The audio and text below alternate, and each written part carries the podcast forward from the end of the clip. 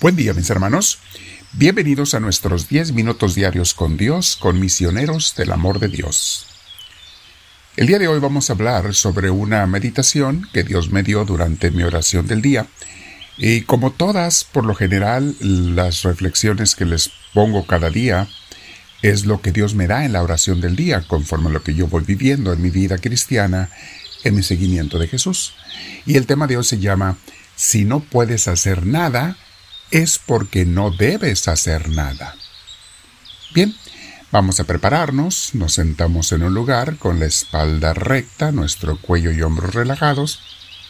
Vamos a respirar profundo, por la nariz si puedes, pero muy suave, ¿eh? no, no lo hagas deprisa para que dé su efecto de relajamiento, de oxigenación del cerebro y estemos listos para nuestro tiempo con Dios.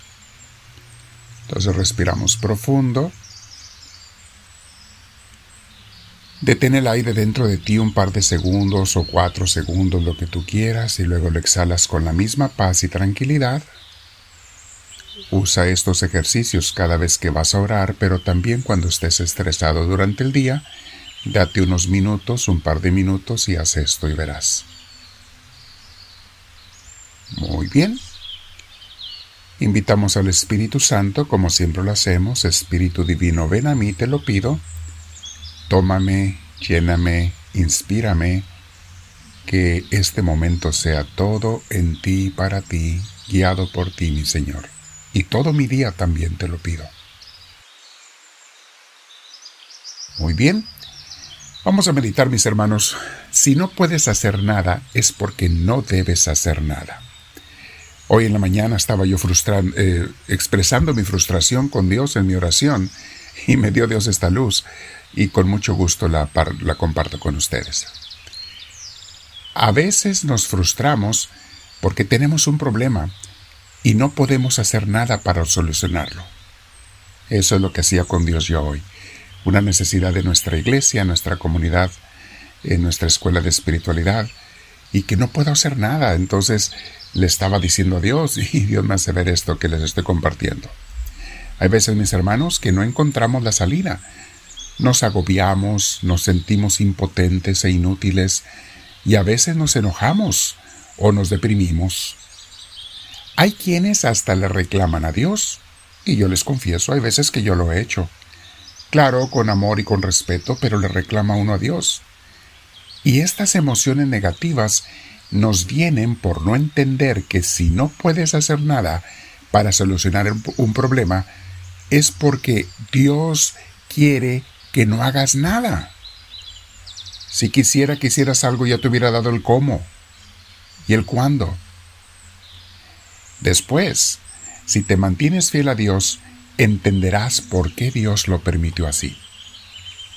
Si ante un problema solo puedes hacer poco para solucionarlo, asegúrate de que haces ese poco. No te cruces de brazos. Si puedes hacer mucho, haz ese mucho. Y si no puedes hacer nada, pues nada. Si tú eres un discípulo de Cristo, eres una persona que ora todos los días, Él te irá diciendo cuándo debes actuar y cuándo debes dejarlo solo a Él actuar, directamente o a través de otras personas, para sacar los resultados que Él necesita para su plan y proyecto de vida para ti, para tu familia, para los demás. Y recuerda una cosa, mi hermana, mi hermano, tus tiempos no son los tiempos de Dios. Él sabe el cuándo y el cómo de cualquier resultado, y a nosotros nos toca simplemente someternos a su infinito y sabio amor. Por supuesto, si no soy una persona de Dios, si sos solamente un creyente, una persona que cree en Dios, que se bautizó, hizo su promesa a Cristo una vez, pero no soy discípulo de Cristo, de verdad un discípulo, bueno, aquí mis problemas entran en otra categoría y no necesariamente Dios los va a solucionar, porque Dios no está en control de mi vida, porque yo no me he sometido a Él. Si no he aceptado ser una oveja de su rebaño, obediente a Jesús, no puedo esperar su pastoreo y su cuidado. Cristo solamente pastorea y cuida a sus ovejas. Lee Evangelio de San Juan capítulo 10, luego el capítulo 15 y verás de qué estamos hablando. Pon atención a la lectura bíblica, que vamos a leer más, más tarde, las palabras del mismo Jesús sobre este punto. En nuestra escuela de espiritualidad carmelita en Tustin, California, tanto en las clases como en las misas, y lo digo para que lo recuerden los que están activos, constantemente les recordamos estas cosas de diferentes maneras. Les repetimos y nos repetimos a nosotros mismos Deja a Dios ser Dios, y tú sé su obediente y su sumiso discípulo. Y verás cómo Él saca adelante todas las cosas para mejor en la vida de sus hijos discípulos. Otra cosa que les recordamos constantemente en Misioneros del Amor de Dios es que no digas que eres católico o cristiano si solo crees en Dios acudes al templo los domingos, pero no oras con afán todos los días, con entrega, y no tratas de obedecer a Cristo cada día en cada circunstancia, aunque a veces falles, pero que tu objetivo de vida sea obedecerlo. Yo no puedo decir que sigo a Cristo si mi relación con Él es por obligación. Voy a misa porque obliga o para cumplir. Eso es un grave error que muchos católicos hermanos cometen, mis hermanos, y cristianos en general. Porque me dijeron que era pecado mortal si no iba, por eso voy. Eso no es ninguna forma de amor a Dios. Ir por obligación no es amor. Cumplo el domingo, pero me olvido de Dios toda la semana. Ya no hago oración, ya no trato de seguirlo, no fico en su reino, no me comprometo en mi iglesia, no estoy fincando su reino como Él lo finca a través de su iglesia, mi corazón y mi vida se los entrego al mundo, a mis hijos, al trabajo, a la escuela y todas esas cosas que deberían ser secundarias con respecto a darle el primer lugar a Dios en mi vida, les doy el primer lugar en mi vida. Dice Mateo 7:21 Jesús en esa cita bíblica, No todo el que me diga Señor, Señor, entrará en el reino de los cielos, sino solamente los que hacen la voluntad de mi Padre Celestial. Allí ya tenemos una luz inmensa, mis hermanos.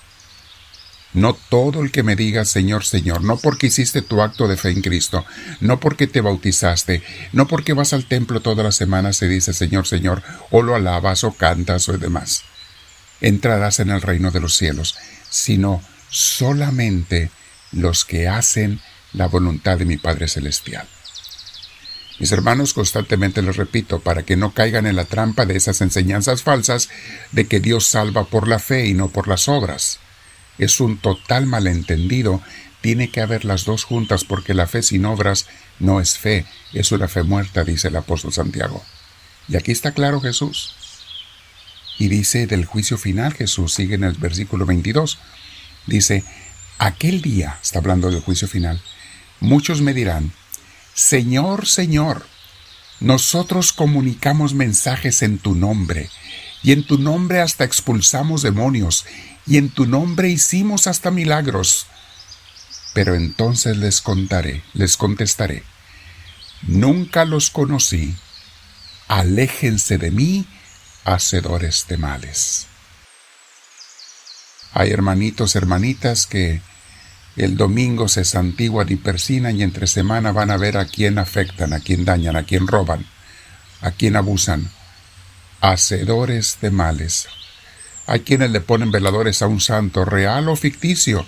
Hay santos falsos que se ha inventado la gente, como la Santa Muerte y el santo patrono de criminales y tonterías de esas. Vean hasta dónde ha llegado el diablo a engañar a los pecadores.